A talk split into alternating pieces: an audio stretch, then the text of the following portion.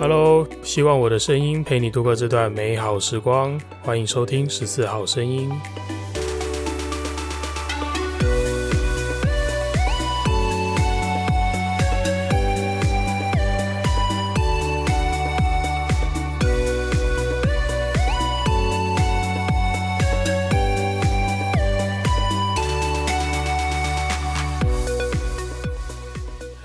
是我，我是马丁，欢迎收听这一集的十四号声音。今天要跟大家聊的主题是：年纪到了就该结婚吗？OK，这个题目呢有点故事，刚好在前几天我发了一个发了一个贴文，然后上面有呃我跟某个人对话的截图，然后里面 就是讨论到嗯年纪到了该结婚吗这件事情。那引起蛮多的回响了，底下有很多人讨论，蛮开心的，有这些想法交流，就于是啊，就觉得，哎，那把它录成一个主题记录下来好了，好像也不错啦。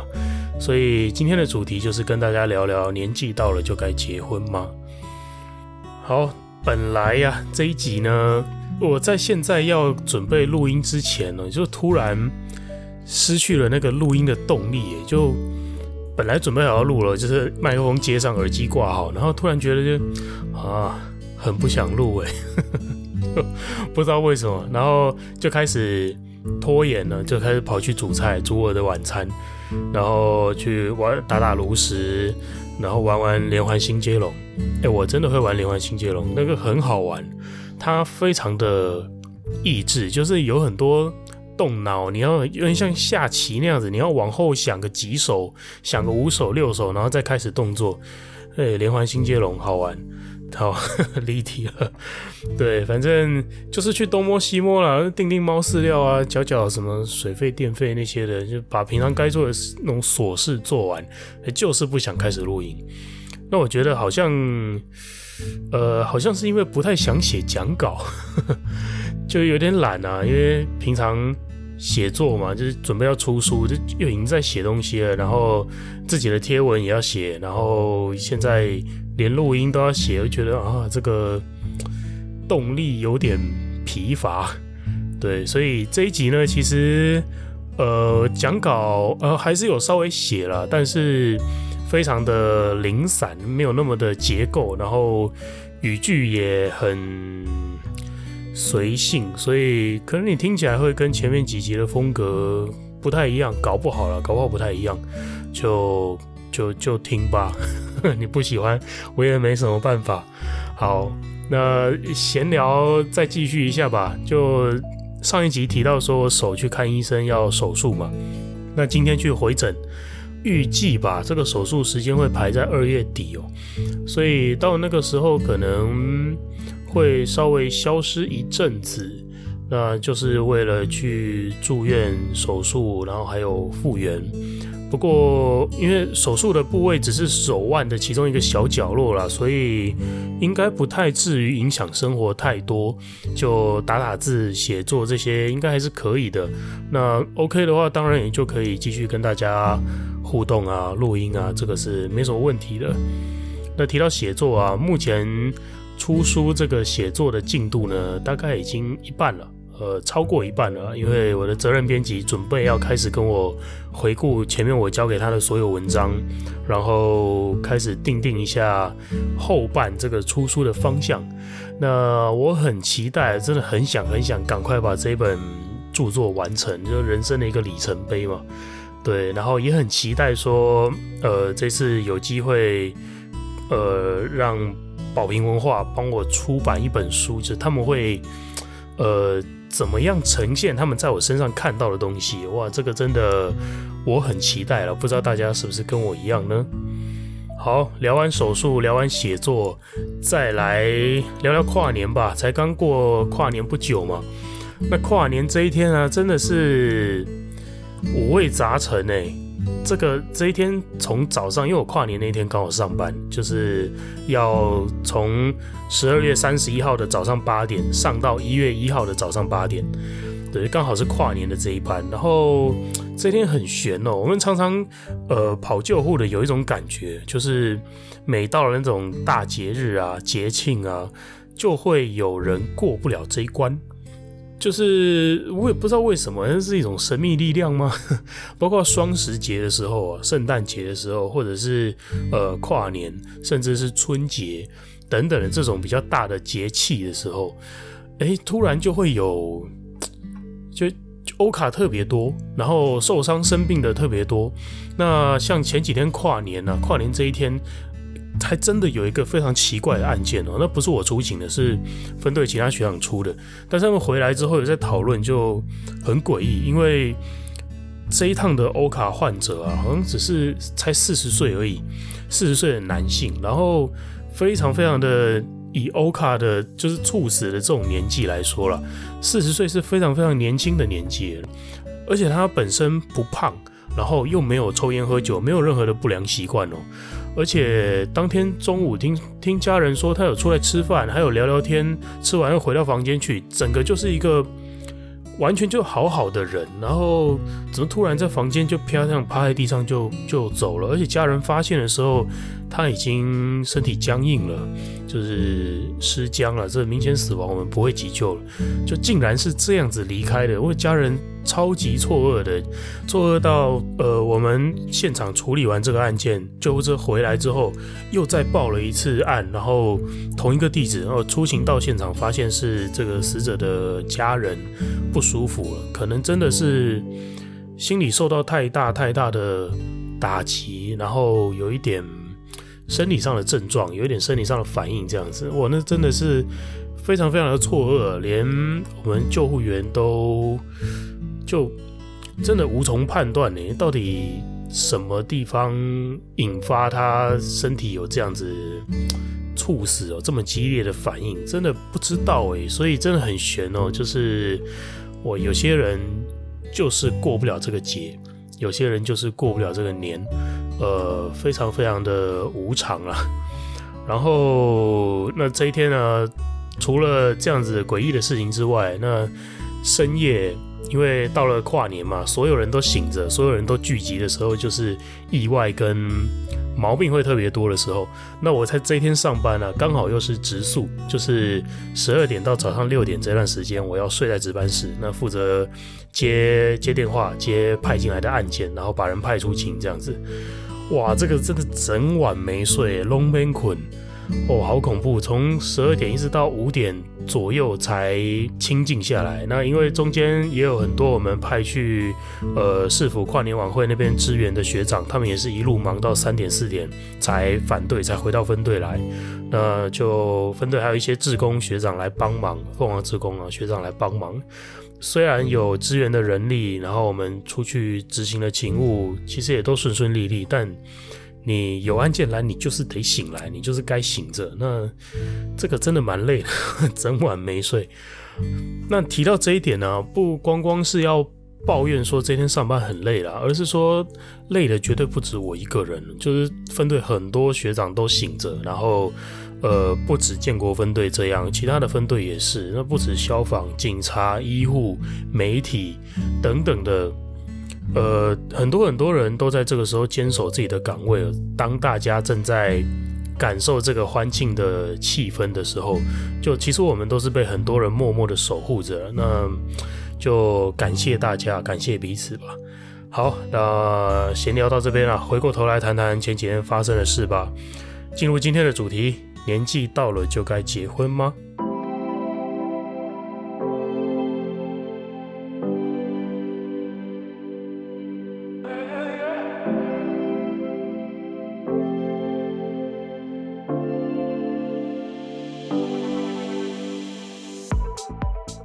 好，就来聊这个吧。年纪到了就该结婚吗？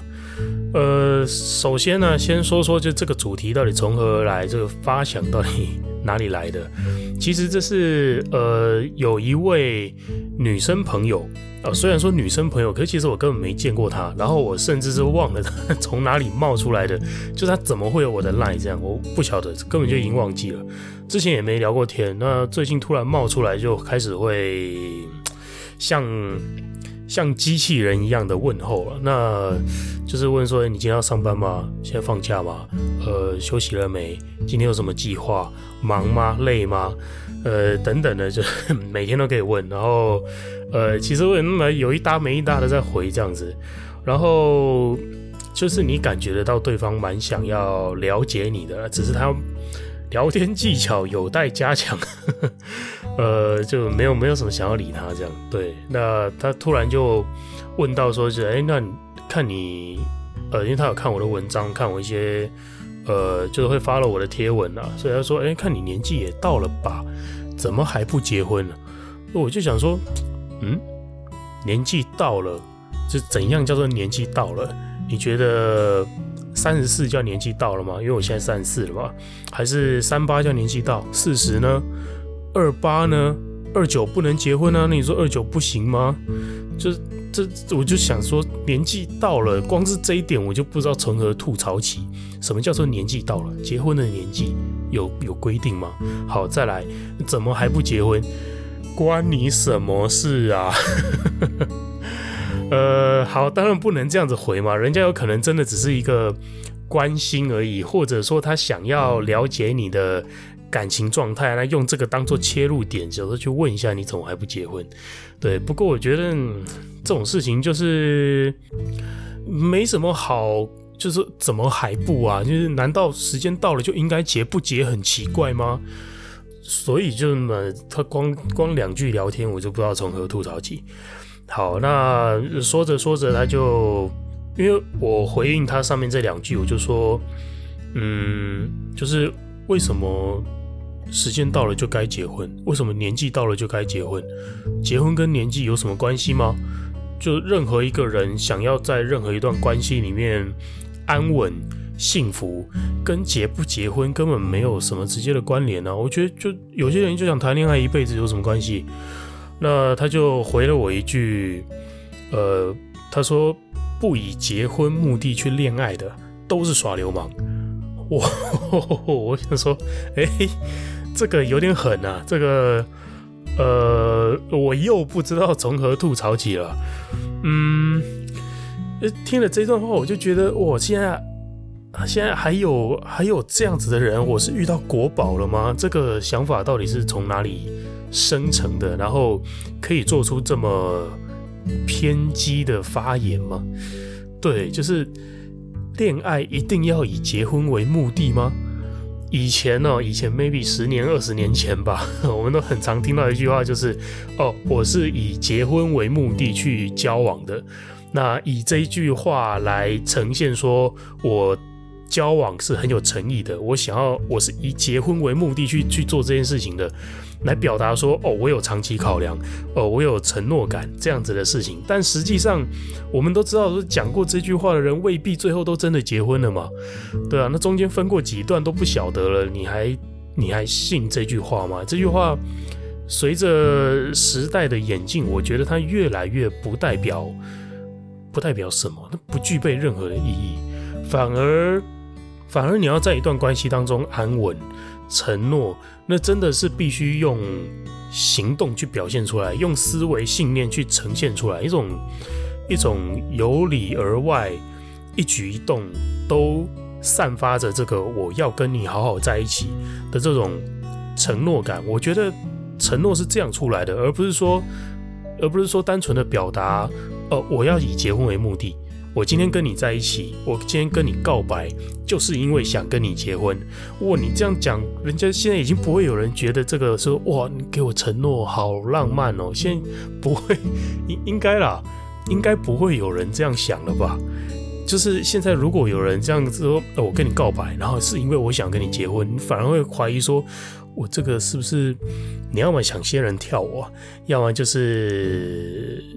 呃，恐怖情人啊，一些想的想的很偏激啊，恋爱脑啊，这精虫上脑啊 之类的这种，反而会觉得有点退却。我是这样子的感觉啦。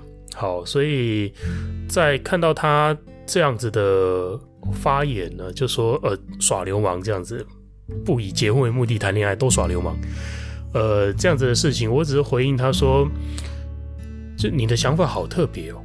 那难道结了婚之后啊，如果又在这段婚姻当中对对方冷漠、暴力，我不论是生生理上的暴力，也心理上的暴力，就是那难道这样子？因为这种事情多的是嘛，就结了婚之后没有再好好跟对方相处的，甚至结了婚之后还加害于对方的，这个新闻案例比比皆是啊。那你怎么不会觉得说，就是结婚这件事情跟相处、跟互动、跟爱情、跟承诺，其实根本是两回事诶，根本是两回事。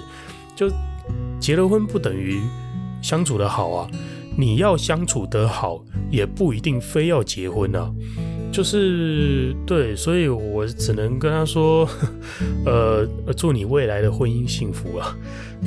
这这其实说真的，我老实说，我在呃对他说出这段祝福嘛，我在给出他这样子的回应的时候，其实我心里是，我不是真是不，但是那种感觉并不是真的在祝福了，而是说。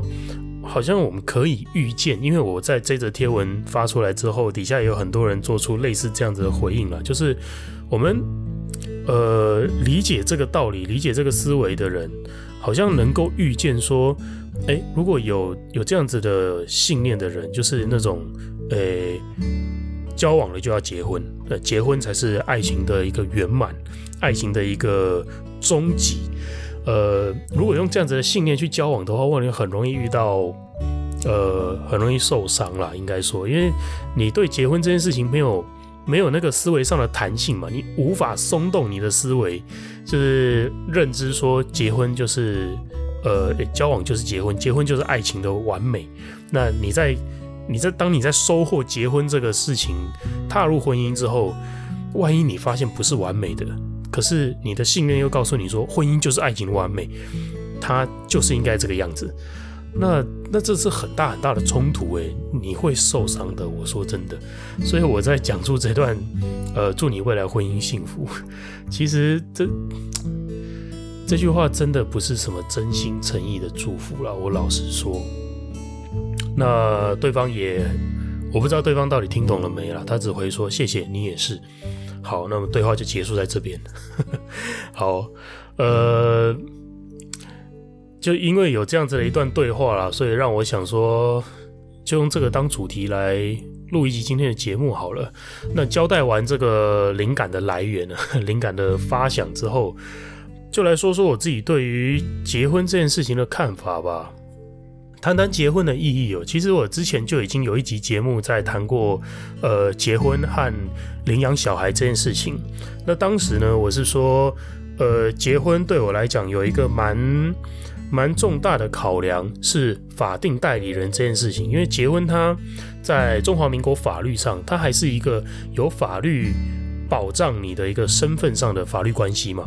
那因为你的配偶就是法定代理人第一顺位，那法定代理人第一顺位，同时也是你的医疗委任代理人第一顺位了。如果你没有额外指定的话，如果你有额外指定，那医疗委任代理人可以是别人；但如果没有，就是以法定代理人的顺位，就配偶、呃、子女、父母、兄弟姐妹这样子。好，所以我那时候有说，结婚的其中一个目的是考量法定代理人这件事情。那会考量到这个背后有一个故事啦，就是说安宁缓和医疗跟替你做临终决定的那个人啦。那如果有兴趣的人可以回头去听一下，好像是十六集吧，如果我没记错的话，第十六集的十四号声音有提到这件事情哈。安宁缓和医疗，好，那曾经我有说过，呃，我其中一个考量是为了医疗委任代理人，所以我要结婚，我要给我的伴侣，给我最爱的人，跟给那个在乎我的人。替我做决定的权利，对，不要让他在面临我的人生重大决定的时候，他一只脚都掺不上，一点忙都帮不上，他变成局外人，那些那种痛苦跟无力感是我想要为他避免的，这是我想要给他的一个体贴，所以我结婚，我要给他一个法律上的权利，是这个意思。那曾经我有提过，我有这样子的考量，那现在这个考量还是存在，但我觉得。慢慢的，呃，这个考量的比重成分没有那么大了。现在我看待结婚这件事情，我反而觉得结婚这件事情它可以纯粹的出自于意愿，出自于个人的一个想法，就是我就想跟你结婚而已，没有那么多什么理性的理由、现实的考量，没有那么多五四三，我就想跟你结婚。那这种其实它就属于一种呃感性的浪漫，一种你个人内在的仪式感。我觉得是这个样子。现在的我对于结婚这件事情更多了一个这样子的成分存在，就是感性的浪漫。那感性的浪漫，嗯，要怎么说明呢？它的相对面呢，就是一边是感性的浪漫，另外一边就是理性的现实考量。那我觉得上面提到这个医疗委任代理人这件事情，它就属于理性的现实考量。那呃，现在的我呢，就比较没有那么多那种理性的现实考量这种事情，什么什么要传宗接代啊。呃，因为我就说我想领养小孩了嘛，是不是传宗接代啊、血缘关系啊那种？哎，拜托我连我连渣都结了，对，我结扎了，我还没结婚我结扎了，这这个东西以后再说了。对，只是说，呃，我没有那么多现实考量，什么家家庭、什么婚姻联姻那种，就是完全没有啊。所以，当我没有任何的包袱，没有任何的。现实面需要顾虑的时候，诶，要结婚或不要结婚这件事情，它对我来讲真的纯粹出自于我自己的感性。呃，那我如果会想结婚，我用想象的啦。我如果会想结婚，那一定是因为我我遇到了一个人，然后真的相处很好，很契合，然后很喜欢，情感上已经是在我认识的所有异性当中，他已经是最完美的一个了。可以这么说了，当我遇到了这样子的一个人的时候，我会冒出想结婚的感觉。那那个结婚呢，它比较像是属于我个人我自己对于爱情的一种我内在的仪式感。那这个仪式感呢，跟对方无关哦，跟任何其他的考量都无关，就是我自己想要去做这件事情，然后做了我会开心，我会满足，我会对我自己有一个呃。更进阶的认同是这种感觉，婚姻反而现在我回头来看，好像是这种感觉。这个内在的仪式感啊，不是所有人都这样子想，但是对我来说，好像结了婚之后，我会有一层更深的承诺感在这段关系当中，然后我会有一种满足感，觉得，诶，我我们的关系好像往下又更进了一步了。但这并不代表说没进这一步我就不能跟对方好好相处，也不代表说进了这一步我才要对你好，不是，都不是，它只是一种 仪式感，本来就是一个很虚无缥缈的东西哦，而且这个是因人而异的，就是我有这种仪式感，不代表对方有，不代表所有人都有，对，这就真的是就是像宗教啊，你信这个你会在这边得到安定，你。保了个圣杯，你会心安。进进去旅馆入住之前，你会先敲门，因为这样子你觉得尊重到某些呃东西，然后你可以在这边睡得安心。那有些人是看电影一定要配爆米花，有些人不能把芋头放进火锅里面煮，这些全部都是自己的呃，他他没有绝对的可以或者不可以，但是有些人就是想要，有些人就是不想要，就这么简单而已。那我觉得 结婚就是。这样子的一个想法吧，对我来讲，那在感情里面有很多很多的仪式，可以去帮助你或帮助彼此去增进这段关系的稳定度和和谐度。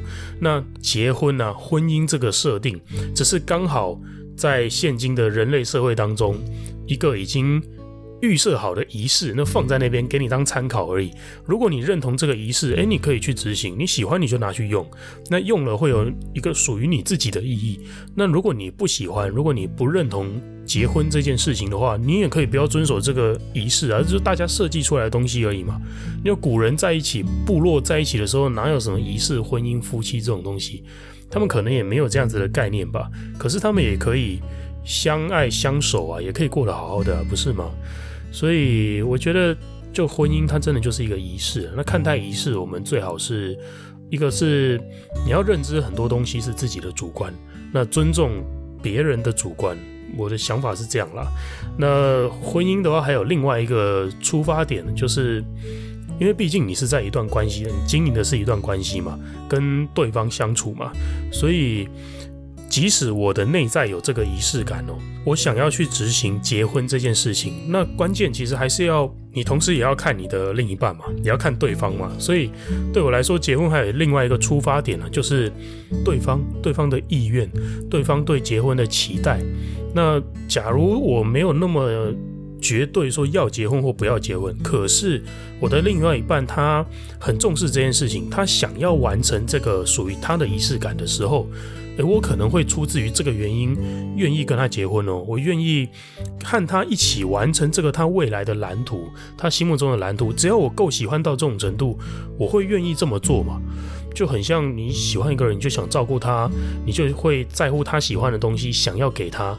那一样的道理了。我觉得，呃，现在的我反而会这样子去看待结婚吧。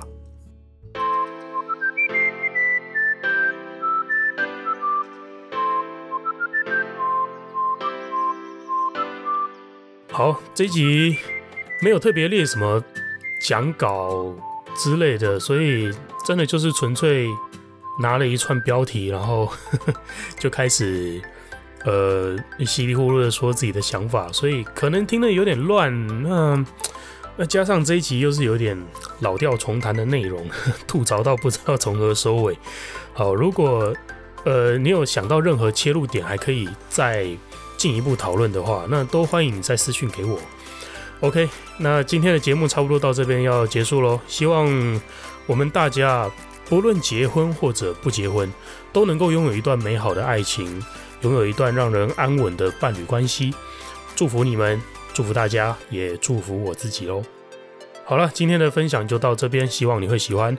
假如有任何话想跟我说，都欢迎私讯到我的 IG。喜欢我的节目，也不要忘记分享哦。很开心我的声音能陪你度过这段美好时光。我是马丁，十四号声音，我们下次见喽，拜拜。